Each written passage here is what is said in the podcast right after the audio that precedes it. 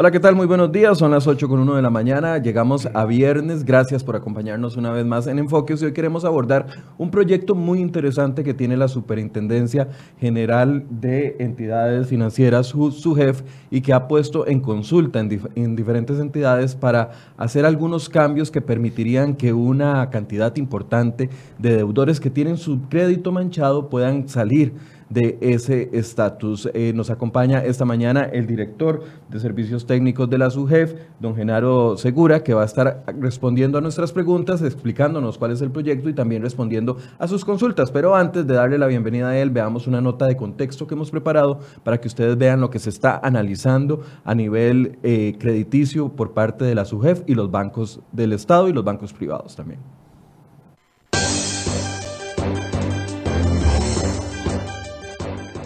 Posibles cambios que podrían entrar a regir pronto beneficiarían a aquellas personas que tienen deudas o están morosos con las entidades financieras.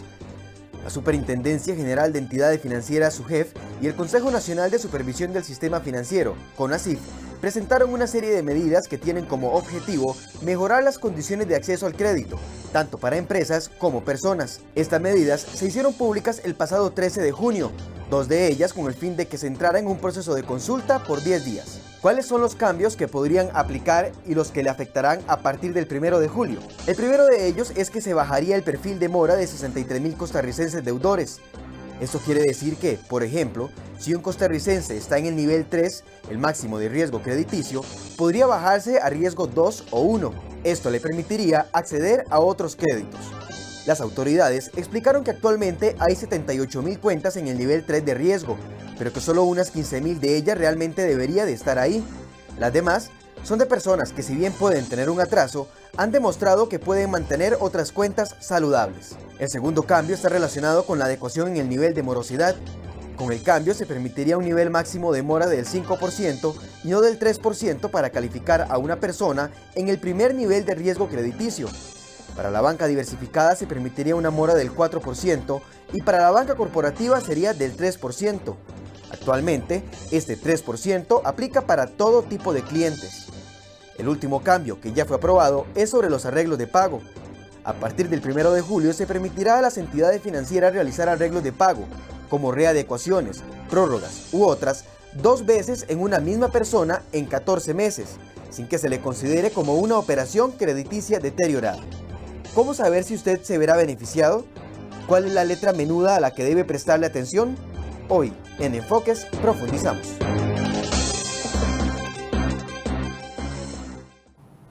Bueno, el historial crediticio se puede manchar de muchas maneras y hoy queremos explicarle cuál es el cambio que aplicaría su jefe, que sí lo beneficiaría y cuál tipo de mancha en el historial no le beneficiaría. Le doy la bienvenida a don Genaro Segura, director de Servicios Técnicos de la SUGEF, que nos hace el favor de acompañarnos hoy y explicarnos este proyecto tan interesante y que desde que yo ejerzo periodismo no he visto una movida así por parte de la SUGEF en beneficio de eh, los ciudadanos. Buenos días, don Genaro. Muy buenos días un gusto estar por acá compartir con ustedes sobre estas iniciativas y sobre todo pues aclarar las, las inquietudes, ¿verdad? Que siempre se presentan eh, cuando se dan estas, estos movimientos, ¿no? A nivel regulatorio y demás, sí. En, eh, haciendo un resumen, se trata de cuatro cambios, por así decirse, o tres cambios. Bueno, en realidad la superintendencia viene abordando una serie de cambios desde ya hace algún tiempo hacia atrás. Lo que ha sucedido es que muchos de ellos impactan, digamos, a las entidades financieras. Tienen que ver algunos de ellos, por ejemplo, con los indicadores que se utilizan para calificar a los bancos, con el manejo o ritmo de acumulación de ciertas provisiones crediticias que la regulación establece eh, pero digamos, estas últimas medidas han tenido sobre todo mayor impacto porque eh, inciden directamente en lo que se conoce como el perfil crediticio de la persona. Ahora, hablemos del, empecemos explicando el que más llama la atención, que es el hecho de las personas que están manchadas por alguna deuda, algún atraso, etcétera, etcétera. Actualmente eh, lo que pretende este cambio es que los bancos puedan quitar una mancha que ya existe, en eh, alguna persona, principalmente por atrasos en tarjetas de crédito. Si estoy equivocado, me va corrigiendo. Eh, principalmente, tal vez para contextualizar, mm, en Costa Rica tenemos alrededor de 1.270.000 deudores. De esos aproximadamente 30.000 son empresas y el resto son personas. Estas personas tienen un perfil crediticio que se caracteriza principalmente por eh, deudas de consumo o de tarjetas. Cerca del 37% de toda la cartera crediticia está concentrada en esa actividad financiera. E, ese millón, perdón, para ir aclarando, ese millón y 200 me dijo. Millón 270 mil deudores en el sistema financiero. estamos hablando de las entidades reguladas por su jefe. No, personas que tienen una deuda en el sistema financiero. En el sistema financiero, ok, perfecto. así es. ¿Qué perfil de endeudamiento tienen? Bueno, principalmente eh, eh, de consumo y de tarjetas, cerca del 37% del endeudamiento está en ese tipo de negocio. Eh, luego hay un 27% que está en actividades de vivienda, ampliación de vivienda, construcción, etcétera. Y el crédito a empresas representa cerca del 20%. Esto es un cambio importante en el perfil crediticio. Hace, hace 15 años, digamos, en la actividad enfocada a tarjeta de crédito no tenía tanta relevancia dentro del sistema financiero. Eh, pero los movimientos en el tiempo y conforme las necesidades financieras de las personas eh, se van desarrollando, ¿no? adquieren nuevos, mm, los bancos nuevas formas de satisfacer esas necesidades.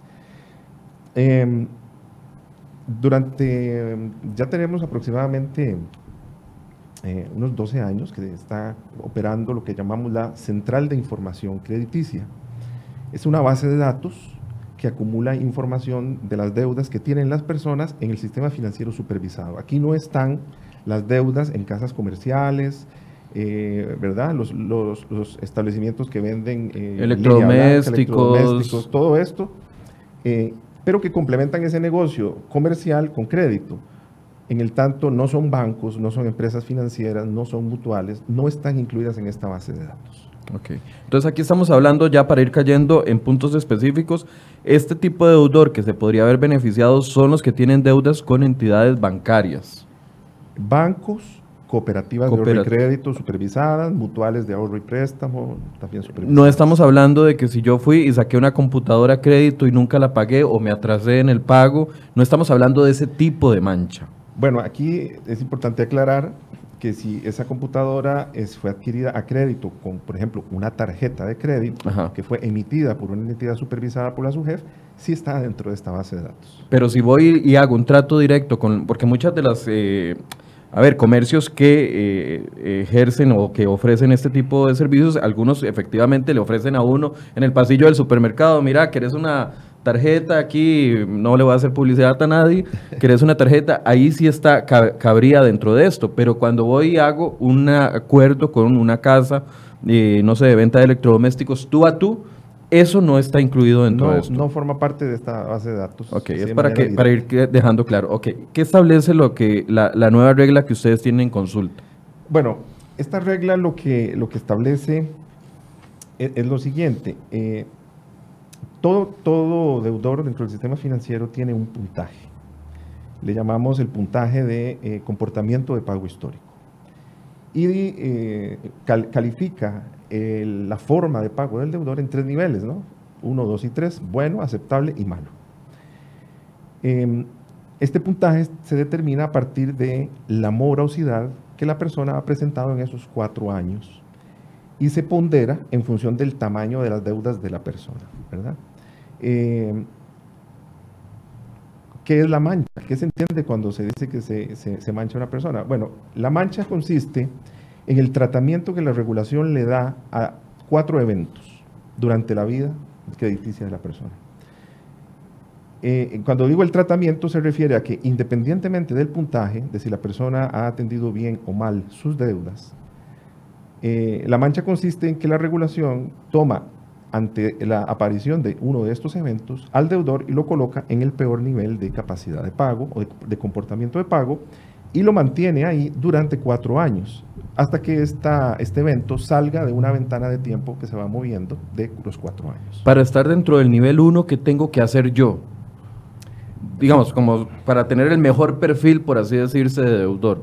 Bueno, imagínese usted que eh, eh, todavía dentro del nivel 1, eh, niveles de atraso de hasta 30 días son perfectamente aceptables dentro del, dentro del ponderador y niveles de mora máxima experimentados durante los cuatro años de hasta de entre 10 y 20 días, por ejemplo, de atraso.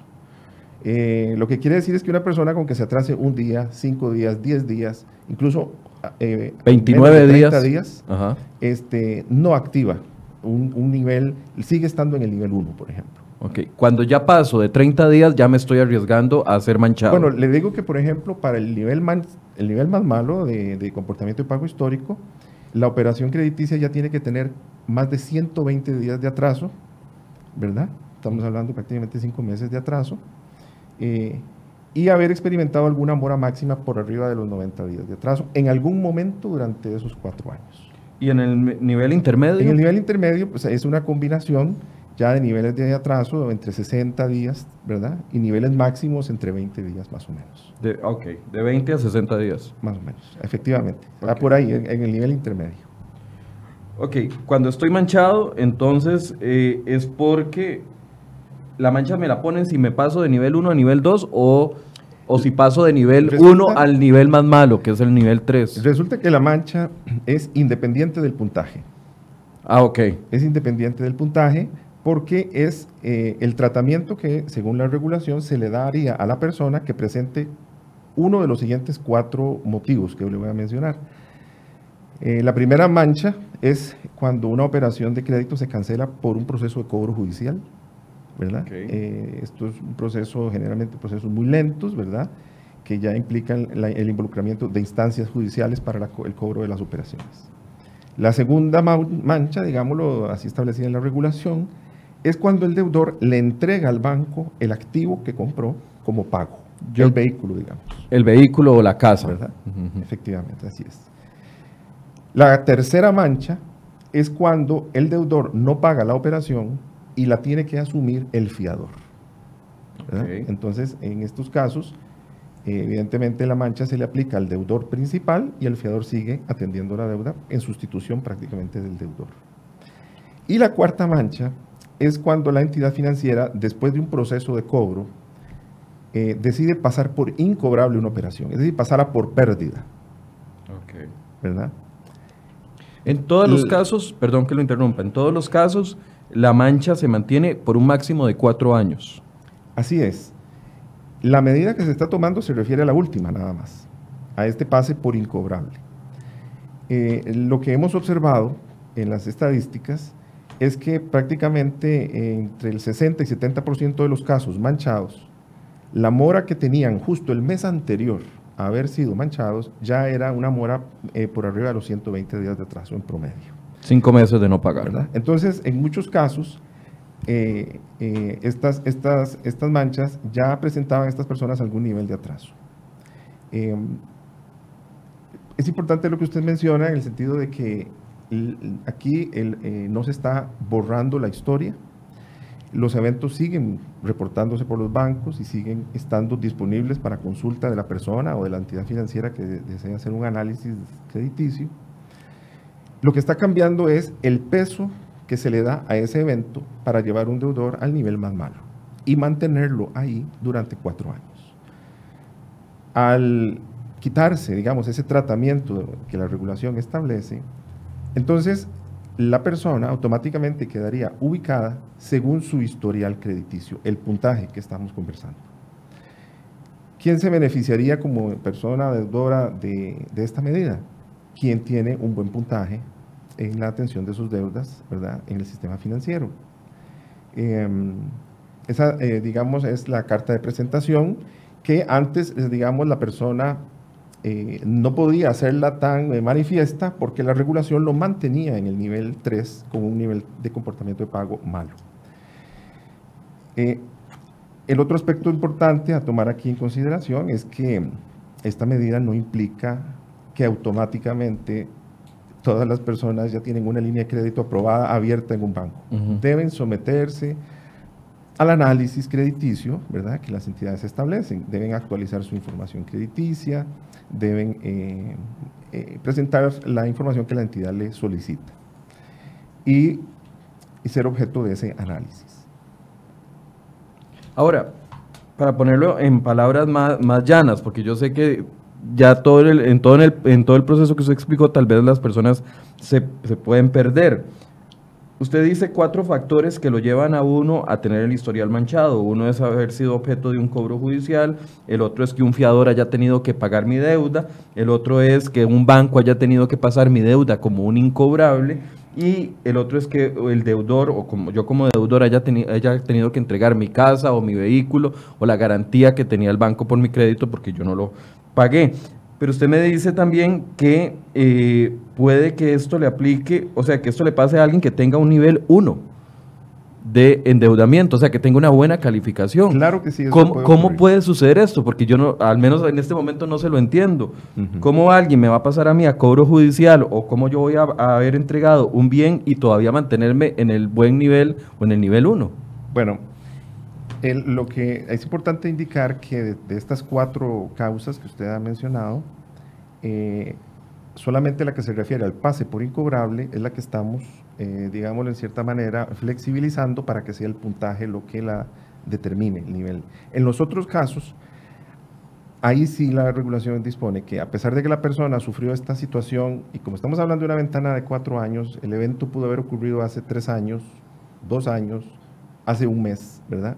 Eh, hay un elemento aquí de tiempo en donde en algunos casos eh, pudo haber sido producto de una coyuntura muy particular de la persona en el momento, pero después la persona atendió adecuadamente otras deudas que tenía en el sistema financiero.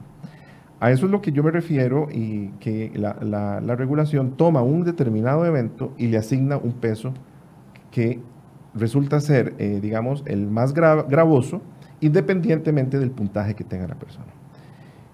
Pero efectivamente puede ocurrir que una persona en algún momento eh, tuvo alguna situación en la que el banco pasó un saldo, por ejemplo, una tarjeta de crédito por incobrable, pero la persona continúa atendiendo, por ejemplo, el crédito de la hipoteca adecuadamente. Entonces, su puntaje puede estar mostrando un nivel bueno, pero la regulación, producto de ese evento de incobrabilidad, lo lleva, independientemente del puntaje, no se observa el puntaje, lo lleva al peor nivel y lo mantiene ahí por cuatro años.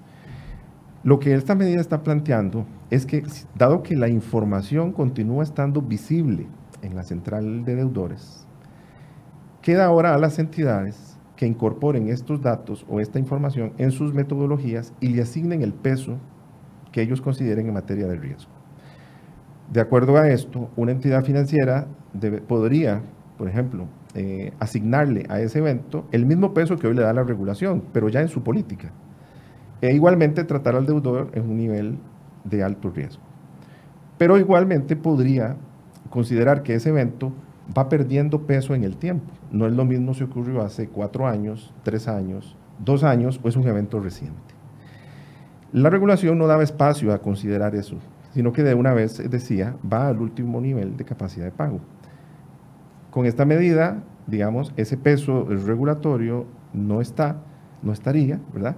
y lo que pesaría en este caso es el puntaje o la valoración que haga la entidad de esa historia crediticia.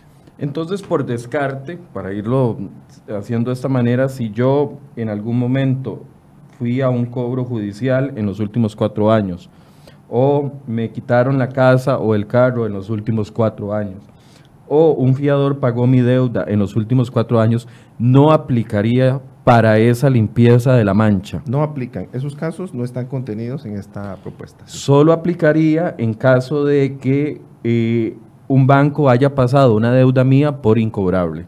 Sí. Ese es el primer filtro entonces que todos tenemos que conocer para saber si aplicamos o no a esto si tuviéramos el historial manchado. Así es. Primera consideración es esa. Y generalmente esas deudas eh, se originaron o esos pases por incobrables en saldos de tarjetas de crédito. En saldos de tarjetas de crédito. Quiero ir despejando también muchas de las dudas porque ya tenemos bastante cantidad de comentarios que nos están llegando. Las deudas caducan, porque eso es algo que la gente a veces dice, no, no, es que ya después de 10 años o después de 5 años, yo he escuchado muchas versiones, quiero obtener la versión oficial de la Superintendencia General de eh, Entidades Financieras. ¿Las deudas caducan? Bueno, sucede que sí, en el sentido de que una persona no puede estar, digamos, eh, sujeta a una obligación por el resto de su vida, ¿verdad? Sí tienen un proceso de caducidad, eh, pero aquí hay un tema muy importante y es que eh, generalmente las deudas van evolucionando en que inician procesos de cobro tipo administrativo, luego procesos de cobro judicial, si fuese el caso. activan luego procesos en otras instancias, como por ejemplo un embargo de salario a través de, un, juzgado o procesos de eh, eh, cobro judicial. O le cobran al fiador. Estos procesos mantienen viva la operación en el sentido de que hasta que no se concluya ese proceso no termina ¿verdad? El, el tema de la deuda. Así que cuando aquí hablamos de cuatro años, entiéndase que es un, eh, es un periodo que se consideró el adecuado para efectos de valoración del comportamiento de pago de la persona. Pero aún después de estos cuatro años pueden trascender precisamente procesos de cobro judicial y demás, cinco o seis años. Claro, no, no es necesariamente cuatro años después del día que deje de pagar, sino es cuatro años después de que se agotó toda la instancia de cobro, porque ahora es muy común, por ejemplo, de que operadoras eh, de tarjetas de crédito incluso vendan sus deudas a otras empresas que son más agresivas y ahí es donde están llamando 25 veces al día, que qué pasó con su pago, que tiene hasta la mediodía para decirme si me va a pagar o no. Eh, eh, es para entender en, en cuánto, cuándo empiezan ese, ese periodo de cuatro años, hasta que se acabe todas estas instancias. En el caso específico de La Mancha, cuando si lo vemos así, ese periodo de cuatro años inicia el primer mes en que esa situación se da y termina cuando ese mes se convirtió en el último mes de los cuatro años. Es decir, cada mes la base de datos incluye el último más reciente y sale el mes más antiguo. Pues cuando ese evento esté en el mes más antiguo y salga de la base de datos, deja de tener peso en la metodología que está aquí establecida. Las tarjetas de crédito, bueno, aquí ya hay personas diciéndonos, por ejemplo, eh, Sergio Vilamil dice, además de lo mencionado, sería bueno revisar y regular la usura en las tasas de los bancos privados, unificar tasas como, eh, ya se me perdió, unificar tasas como en El Salvador y que predomine el servicio por parte de la entidad. Con esto quiero decir de que hay mucha queja con respecto a los términos y condiciones que aceptamos cuando aceptamos una tarjeta de crédito. Por lo general, porque estamos en un proceso de necesidad, aceptamos lo que venga y después nos vamos verificando cuál era la tasa de interés, por qué eh, si usé 100 mil me está llegando de cobro 120 mil, etcétera, etcétera. O sea, aquí también parte de una necesidad de educarnos de los productos bancarios que recibimos, porque a veces nos metemos y lo voy a decir muy popularmente, en broncas que no estamos eh, capacitados de afrontar eventualmente. Sí, eh, eh, precisamente la tarjeta de crédito como, facilidad crediticia tiene cierta complejidad, ¿verdad? Porque incorpora una diversidad de fechas, fechas de pago mínimo, fechas de pago de contado, la fecha del estado de cuenta, así como mm, diferentes momentos de corte, ¿verdad? Que pueden existir. Eh, entonces no es, no es el crédito tradicional, es, una línea de crédito que tiene cierta complejidad. Esto a veces ocasiona pues, que, el, individuo cuando hace uso de esta herramienta, em, digamos, se lleve sorpresas ¿verdad? en cuanto a los niveles de consumo que está presentando ahí. Por, por, eso es tan importante que la persona conozca su patrón de consumo, ¿verdad? el grado de espontaneidad, digamos, con que realiza estas eh, compras, y el uso eh, apropiado que haga de esto. Em, generalmente es conveniente en este tipo de, instrumentos, como la tarjeta de crédito, hacer pagos adicionales al pago mínimo, ¿verdad? Precisamente para ir disminuyendo el, el, saldo de principal, que es el que luego le va generando un nivel de intereses importante. Ya vimos que los intereses que se cobran en las tarjetas son altos. Y los diputados no se han puesto de acuerdo si quieren o no una ley que regule las tasas de que ellos califican algunos como usura, como bien lo, eso solo se puede hacer vía ley, no es que la SUGEF puede decir mañana, a partir de hoy todos los bancos van a cobrar solo 18% anual de, intereses en las tarjetas de crédito.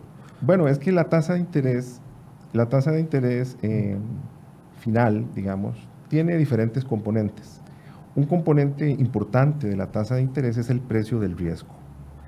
Em, toda transacción crediticia tiene de entrada un porcentaje de pérdida esperado, que ya se sabe que para la generalidad de deudores con ese perfil de riesgo, con este tipo de actividad, etcétera, ya sabemos que de aquí a un año posiblemente se pierda un determinado porcentaje. Eso, por decirlo así, es, es una pérdida de entrada, digamos, que se reconoce natural. ¿Verdad?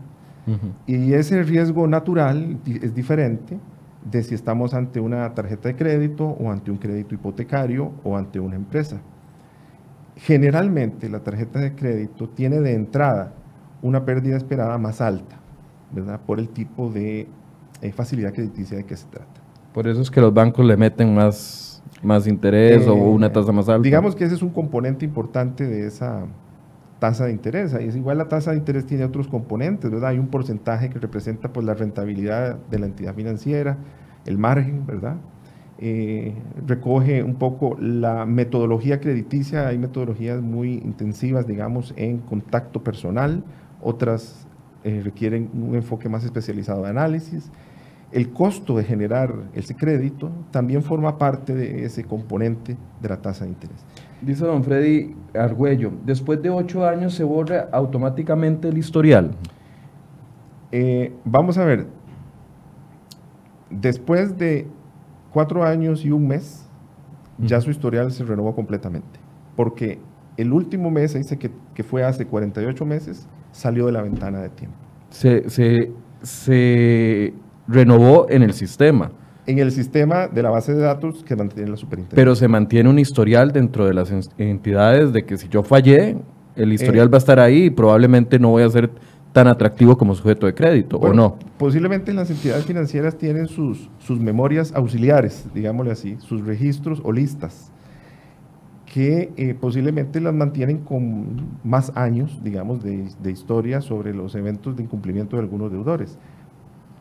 Eso, eso está bien porque es información que ellos eh, le asignan cierto peso en sus análisis. Desde el punto de vista de la base de datos que la superintendencia maneja, la ventana de tiempo es de cuatro años, que se actualiza cada mes, ¿verdad? Entonces, eh, conforme transcurre el tiempo, ese, esos eventos de incobrabilidad van, eh, se van siendo cada vez más antiguos hasta que salgan de su ventana de cuatro años. Dice Josué Artavia, ¿cómo saber si una deuda pasó a incobrable o todavía está en trámite de cobro? Bueno, eh, una forma para verlo es consultar el, historial crediticio. Puede hacerlo en la página de internet de la superintendencia, entrando a través de un espacio seguro que está disponible ahí con firma digital, o ir a cualquier entidad financiera y pedir que se le entregue el historial crediticio. Yo, puedo entrar a la página de su jefe y revisar mi historial crediticio. Usted puede entrar a la página de su jefe, ahí está un lugar seguro que se llama Centro de Información Crediticia, donde con su firma digital puede entrar ah, y descargarlo. ¿Y si no tengo firma digital? La sugerencia es que vaya a cualquier entidad financiera y solicite su historial crediticio. Las entidades financieras, con la autorización de la persona, tienen acceso a esta información. Se lo pueden entregar de manera impresa o electrónica. Y, es, y se puede negar una entidad, digamos, si yo voy mañana al banco, voy a poner un banco público para no poner ninguno privado. Si yo voy mañana al Banco Nacional y digo, bueno, quiero mi historial crediticio, ellos me lo tienen que dar. Pues es, generalmente es parte del servicio, ¿verdad? Que uno esperaría dentro del... Eh, generalmente también hay un tema importante, y es que para la entidad es un potencial cliente, ¿verdad? Igualmente, una vez que ya usted pasó la puerta eh, de la entidad y está ahí al frente eh, solicitando su historial crediticio, pues tiene acceso de manera inmediata también a obtener las facilidades crediticias que la entidad le está dando.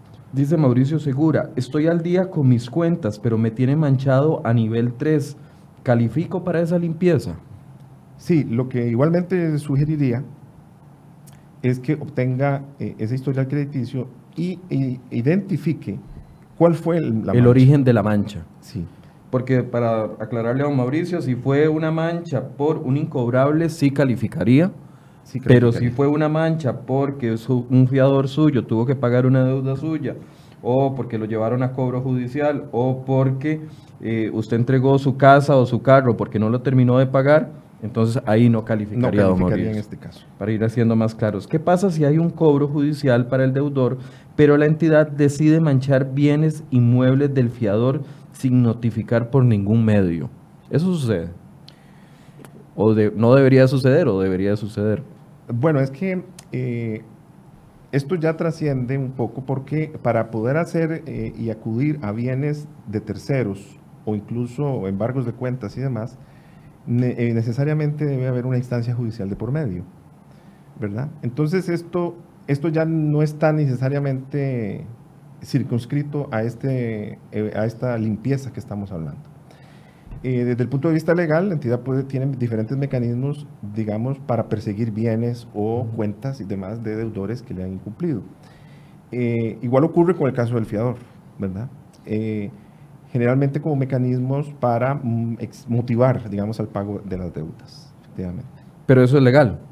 Es, es, es parte del instrumental al que puede acudir una entidad financiera para la cobrabilidad de las operaciones. Por eso es mejor no ser fiador. Bueno, eso es lo que, esa es mi política, pero mejor no, no doy ideas. Dice Alexandra López, en la página de la SUGEF muchas veces las personas aparecen limpias, pero al llegar al banco las protectoras siguen manteniendo las manchas aunque hayan pasado los cuatro años. ¿Es correcto que los bancos puedan mantener manchas aún pasado el tiempo de la SUGEF o no? Aquí se ha mencionado algo importante, eh, lo que se entiende como las protectoras. ¿Qué es una protectora? Protectoras de crédito. Son empresas privadas que ofrecen el servicio de, eh, dar, de, administrar información crediticia o de otra índole de las personas. Eh, generalmente estas bases de datos privadas se alimentan de diferentes fuentes, posiblemente estas sí incluyan las casas comerciales de las que estábamos hablando, eh, pero están, están reguladas, hay una ley incluso que establece un marco de protección de datos y de información personal, em, pero no, no, tienen que ver con esta medida que estamos tomando. ¿verdad? Si se quiere, la, la, la central crediticia es, eh, que maneja la superintendencia, pues es otro buró crediticio, ¿verdad? Eh, y existen otros privados como estos que tienen diferentes políticas de historia, de información o de mantenimiento de esas bases de datos. Por eso, en la, en la central eh, de la SUGEF no se puede extender una mancha por más de cuatro años, pero un privado podría mantener en el servicio que vende a un banco o a una entidad financiera eh, el historial suyo, que no significa que usted está manchado en su jefe, pero sí que le, recuerdan ahí el pasado a uno. Sí, es posible, sí. Y de todo, en todo caso, como le menciono, como la información no se borra, eh, aún en la base de datos de la superintendencia, lo que se cambia es el peso que se le da a esos eventos pues igual ahí habrá posiblemente información en, el caso de la, base de datos de la superintendencia, pues para las personas antiguas, ¿no? Que ya posiblemente ni recordaba que hacía cuatro años, por ejemplo, había sufrido determinado evento de cobrabilidad. Dice Leonel Araya, y tal vez aquí, eh, aunque no es el tema, podemos guiarlo a dónde buscar la información. Dice, buenos días,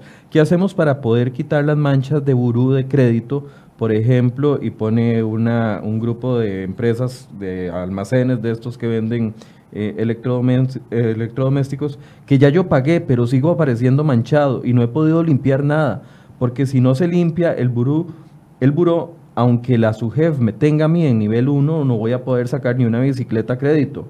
Entonces, no sé qué hacer que me ayude a salir de esta situación. ¿Hay alguna entidad que se encargue de atender al ciudadano que fue manchado en algún momento y que continúa? Sí. Em, eh, bueno, en estos casos hay algunas instancias, como por ejemplo la Asociación Bancaria Costarricense tiene una oficina de protección al consumidor, este, que puede, a la cual la persona puede acudir. Em, igual el MEIC tiene una oficina de protección al consumidor también. Eh, recordemos que posiblemente esta situación de la persona se está dando en instancias privadas, en las protectoras de crédito que mantienen información tal vez por periodos excesivos de, verdad históricos.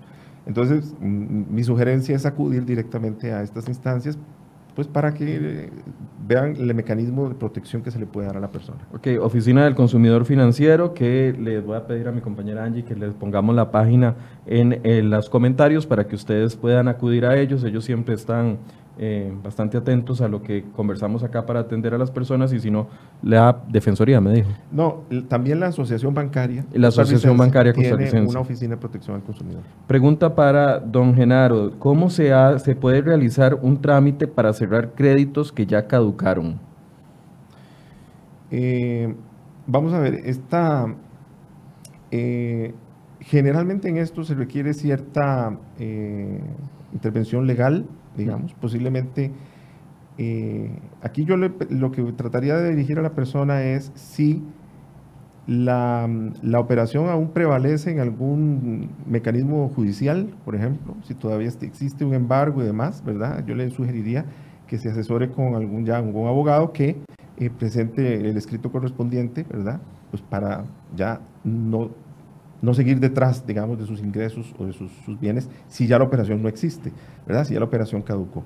Necesariamente este ya aquí requiere la intervención de un abogado, ¿verdad? Para que eh, evite o quite estos procesos de persecución sobre bienes, cuentas, salarios y demás. Cuando ya la operación ha caducado. Que dice Gabriel Elizondo, no me queda claro. Uno, si tengo una mancha para tarjeta de crédito y la entidad bancaria la pasó incobrable, hace tres años y medio, ¿no aplico o sí aplico? ¿Sí aplica? Eh, sí aplica, sí aplica, porque eh, todavía está dentro de la ventana de los cuatro años, ¿verdad? Y la razón de la mancha fue que el banco pasó por incobrable un saldo de una tarjeta de crédito. Entonces, Gabriela, sí aplica. La, la segunda pregunta de Gabriela, ¿qué trámite debo hacer para aplicar? Bueno, primero esperar a que esto termine de consulta, porque todavía está en consulta en los bancos, sí, ¿correcto? Eh, sí, sí, así es. Está en consulta en este momento. Eh, la consulta termina eh, a, mediados de la próxima semana. Y la persona no tendría que hacer nada. ¿A qué me refiero yo? Eh, dado que este es un tema de cómo la regulación trata estos eventos, la regulación lo corrige. La regulación, o sea, es decir, la SUGEF pasa la directriz a los bancos y los bancos la deben de aplicar. Todavía tal vez más sencillo. Todos los meses, la superintendencia le entrega a los bancos un archivo con toda la información de sus deudores, en donde incluye el nivel de comportamiento de pago histórico. Eh, ese nivel es el que se determina a través de la central de información crediticia. Entonces, el mes siguiente, posiblemente a que ya esta, esta reforma sea aprobada, ese archivo de información que la superintendencia le entrega a los bancos ya va a tener ese dato corregido. Ok, la tercera pregunta de Gabriela, ¿dónde puedo revisar si se aplicó o no? Yendo a la entidad bancaria. Yendo al banco en el cual ya tiene, si tiene cuentas o actividad crediticia en un banco, en esa entidad financiera o en otra, eh, de acuerdo a su mayor, mejor conveniencia, ¿verdad? Eh, o accediendo directamente a la página de internet de la superintendencia si tiene el mecanismo de la firma digital. Entonces ahí está la respuesta, Gabriela. Eh, Dice aquí Sebastián Emanuel Calderón, eh, una empresa de electrodomésticos me manchó desde el 2008 y hasta el momento aparezco manchado. Bueno, lo que decía eh, don Genaro, tiene que entonces, eso no, no, debería estar sucediendo y debería de buscar un abogado para que le eh, establezca un proceso legal para que le levanten esa mancha, ¿correcto? Así es. Ahora, hay un segundo cambio que, que ya sí se está aplicando y es con respecto a los arreglos de pago. ¿Cuál es la situación de los arreglos de pago? Para ir adelantando también en este otro tema. Sí, los, en realidad una entidad financiera le puede, puede hacer con el cliente la cantidad de arreglos de pago que considere necesarios y convenientes. Lo importante aquí es que la entidad, eh, cuando ofrece este tipo de arreglos, haga un buen análisis de las capacidades reales de la persona y estructure las nuevas condiciones en función de esas nuevas de esas capacidades. Lo peor que puede suceder es que el arreglo de pago no, no se haya hecho adecuadamente y en tres meses la persona otra vez esté presentando problemas. Entonces, un arreglo de pago exitoso es aquel que realmente eh, adecua las condiciones de pago de la operación a las condiciones financieras de la persona y precisamente estos arreglos de pago lo que buscan es mejorar la recuperación hacia futuro del crédito. Em, lo que la, nuevamente la, regulación establece es que eh, a partir de una segunda arreglo de pago en un periodo de 24 meses, eh, la operación se considera que pasa a un monitoreo especial. Es decir, es una operación en proceso de deterioro. ¿Por qué? ¿Por qué? Pues porque no sabemos si ese arreglo de pago fue exitoso o no. No sabemos si después de ese arreglo de pago la persona efectivamente está en condiciones de atender sus obligaciones o nuevamente va a entrar en un proceso de deterioro. Entonces está establecido un plazo de 90 días de observación de esta operación, después del cual, ¿verdad? Si ha atendido adecuadamente sus operaciones, sale de ese periodo de observación y pasa ya a una situación de clasificación normal. La consecuencia de estar ubicado en esa cartera de en observación es que para la entidad financiera le va a representar un costo, un costo en provisiones adicionales que debe hacer. Es decir, la persona realmente se califica a un nivel mayor de riesgo y eso se asocia a mayores provisiones crediticias. La reforma, pues lo que ha planteado es que ya no sea a partir de la del segundo arreglo de pago en 24 meses, sino que sea a partir del tercer arreglo de pago en 24 meses, cuando la operación pase a esa cartera en observación. Se ha abierto un, periodo de 12 meses en que esta, esta eh, digamos, este arreglo adicional, sin impacto en provisiones adicionales, se pueda llevar a cabo. Es decir, al banco le conviene eh, hacerme hasta un tercer arreglo de pago sin colocarme en una eh, cartera especial de observación porque eh, la SUGEB le obligaría a hacer más reservas, etcétera, etcétera. Sí, aquí lo, importante es que em, no tiene sentido hacer un arreglo de pago y a los dos meses estar haciendo otro. Eso quiere decir que el primero no fue efectivo, no, no, contempló adecuadamente las condiciones de persona. ¿Y esto beneficia directamente al ciudadano? Pues sí, en el sentido de que si la persona o el banco no considera, eh, digamos, admisible hacer ese arreglo de pago, posiblemente las acciones de cobrabilidad se endurecen y es donde podríamos entrar ya a procesos como los que hemos hablado aquí, el pase por incobrable, entrar al cobro judicial y demás. ¿Cómo ha afectado la situación económica? Porque hemos vivido, bueno, más años, pero por lo por los últimos dos años en una incertidumbre económica que ha afectado el mercado, ha afectado la economía, ha afectado el empleo. Eh, mucha gente se ha visto incluso obligada a retrasar sus obligaciones porque no tiene cómo pagar. ¿Cómo ha afectado la situación económica el perfil del deudor costarricense en los últimos eh, meses? Lo que hemos observado eh, es que, bueno, hay un reflejo necesariamente en la en, el comportamiento de las carteras crediticias que se explica por la misma situación económica general y que se ha reflejado en mayores niveles de morosidad en, los bancos o en financieras, cooperativas, etc. Eh, lo, que, lo que esto quiere decir es que pues, se está dando algún deterioro en esas carteras crediticias. Eh, cuando se observan los niveles de morosidad, deben interpretarse con cuidado porque hay que observar en qué tipo de carteras crediticias estamos hablando. Eh, y por eso es que hay una tercera, una de las medidas adicionales que ya casi vamos a hablar de ellas, que tiene que ver con ese nivel. Eh, pero de manera general, eh, lo, que, lo que hemos observado es que la tasa de crecimiento del crédito ha venido disminuyendo en los últimos años, en respuesta sobre todo a las expectativas que tienen las personas sobre eh, el futuro y sobre todo pensando en el futuro es el, éxito futuro de sus proyectos de inversión o de eh, capacidad futura de pago de sus deudas, lo que ha ocasionado es una caída en la demanda del crédito.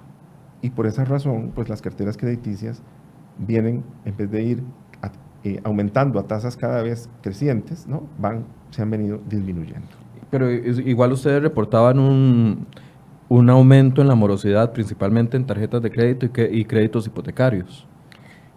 Podríamos decir que el aumento en la morosidad es generalizado en todas las actividades en respuesta pues, a una situación y una coyuntura particular, ¿verdad?, económica.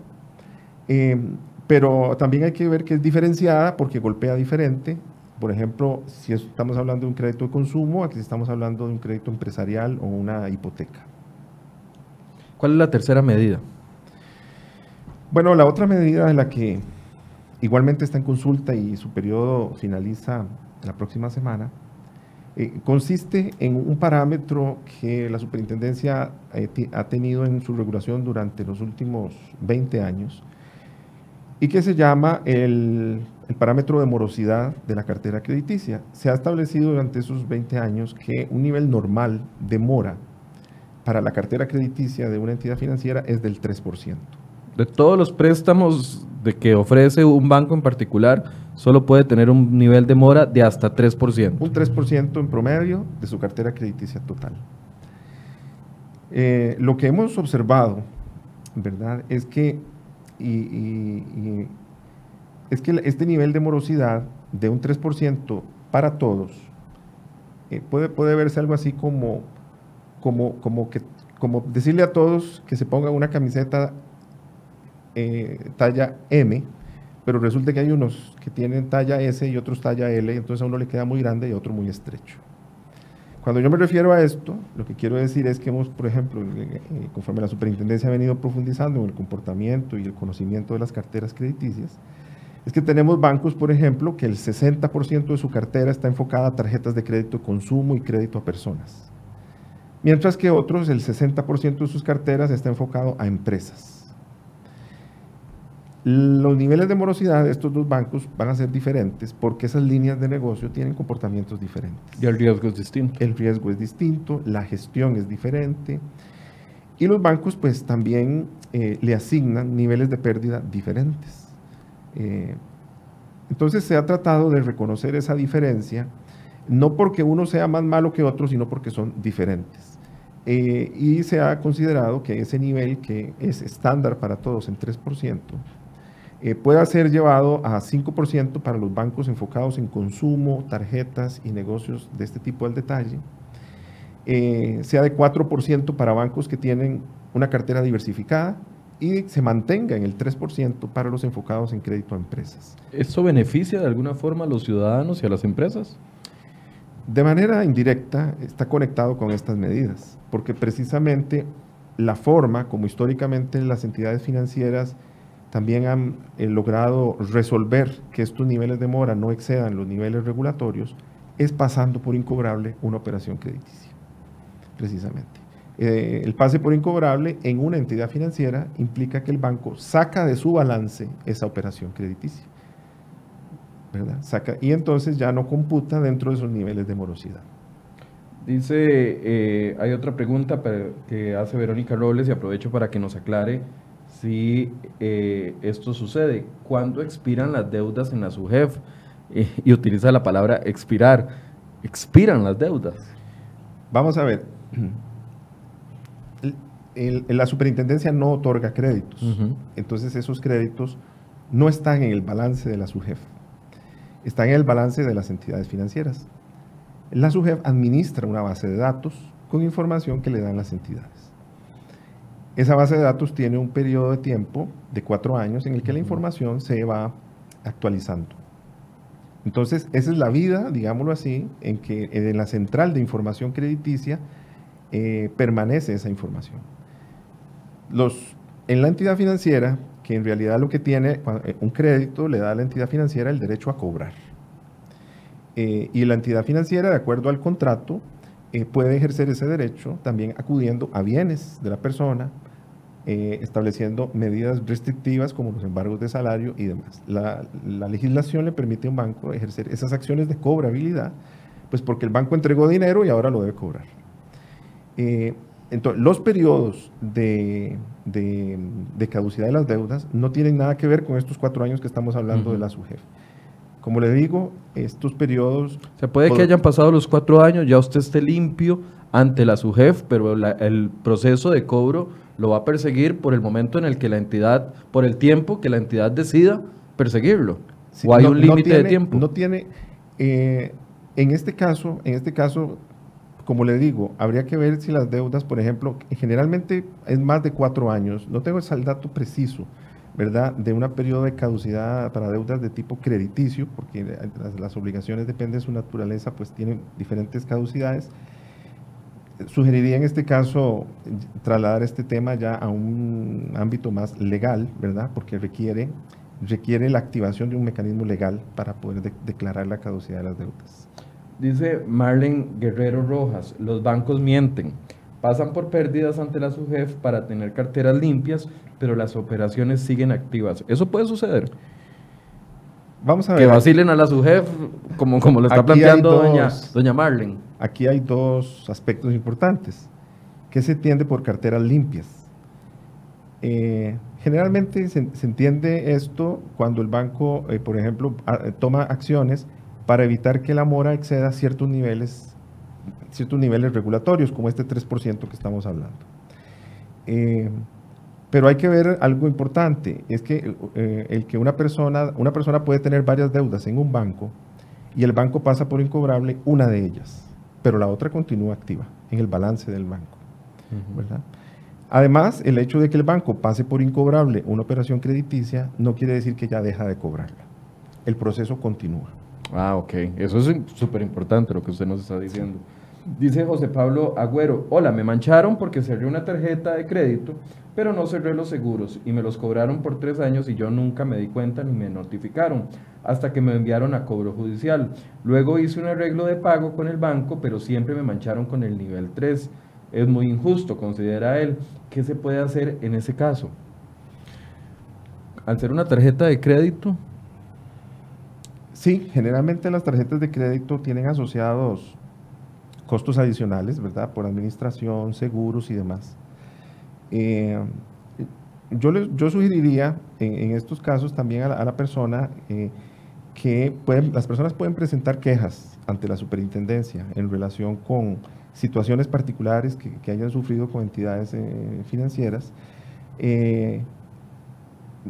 Generalmente estos procesos requieren de, notificación a la persona.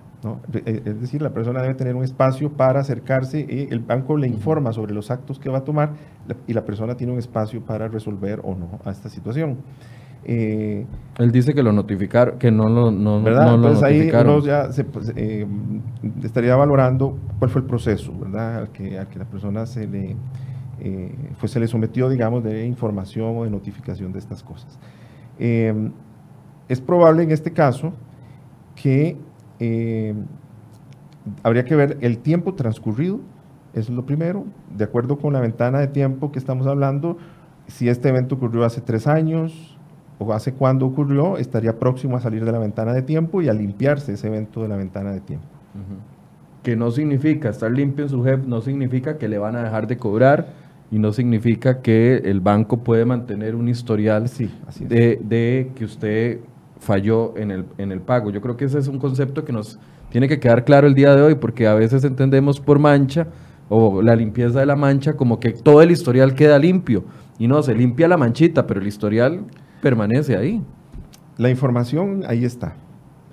Como información es positiva o negativa, dependiendo de la interpretación y la valoración que se haga de, esa, de ella, ¿verdad? Dice Verónica Hernández, hola, yo tengo una mancha en el popular pero estoy pagando al día porque agarré la deuda cuando estaba en cobro y ya saqué ese crédito para un familiar y no me quieren limpiar hasta que lo cancele.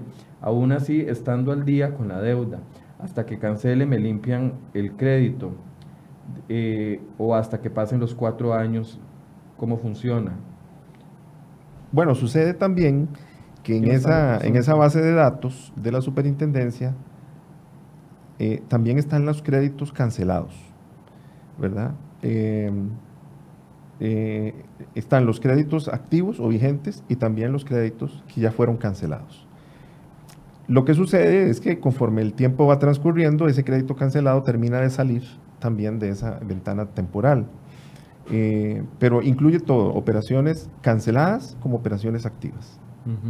Eh, Ricardo Robles dice, buenos días, desde el año pasado realicé un arreglo de pago, pero ya con un grupo de abogados. Eso fue en agosto del año pasado. ¿Cómo puedo saber cuál es mi situación actual?